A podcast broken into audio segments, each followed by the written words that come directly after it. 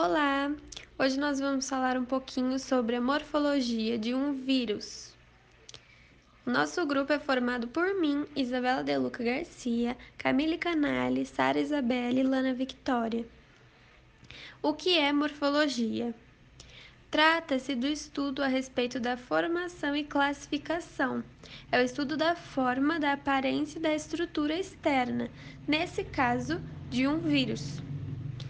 É basicamente o tamanho, a forma e a constituição desse vírus. Os vírus são pequenos agentes infecciosos, a maioria com 20 a 300 nanômetros de diâmetro, mas também existem vírus gigantes de 0,6 a 1,5 micrômetro. A aparência dos vírus é bastante simples quando comparamos com qualquer organismo possuidor de células.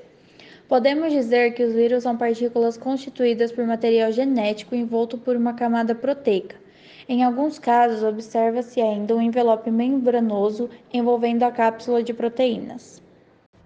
Os vírus são seres acelulares, portanto, são compostos basicamente de proteínas e ácido nucleico.